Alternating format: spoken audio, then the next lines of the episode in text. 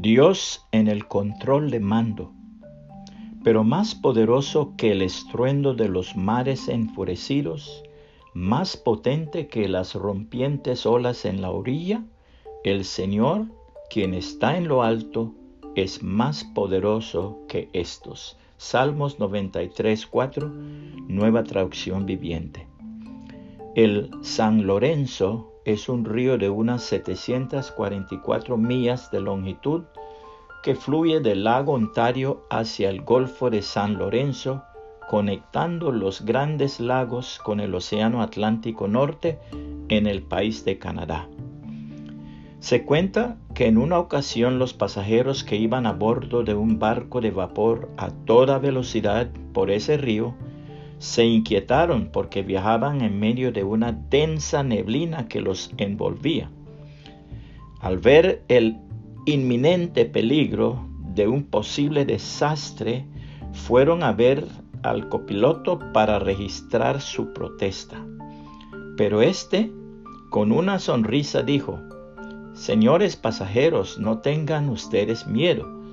La neblina está muy bajita y además de eso el capitán está ubicado por encima de la neblina y puede ver perfectamente hacia dónde nos dirigimos.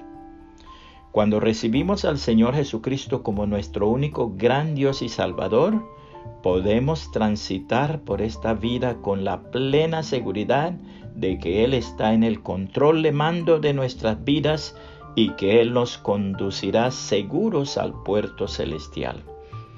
La palabra de Dios nos confirma esta seguridad en el siguiente pasaje. Celebrábase en Jerusalén la fiesta de la dedicación. Era invierno y Jesús andaba en el templo por el pórtico de Salomón. Y le rodearon los judíos y le dijeron, ¿hasta cuándo nos turbarás el alma? Si tú eres el Cristo, dínoslo abiertamente. Jesús les respondió, Os lo he dicho y no creéis. Las obras que yo hago en nombre de mi Padre, ellas dan testimonio de mí, pero vosotros no creéis, porque no sois de mis ovejas, como os he dicho. Mis ovejas oyen mi voz y yo las conozco y me siguen, y yo les doy vida eterna, y no perecerán jamás, ni nadie las arrebatará de mi mano. Mi Padre que me las dio es mayor que todos, y nadie las puede arrebatar de la mano de mi Padre. Yo y el Padre uno somos.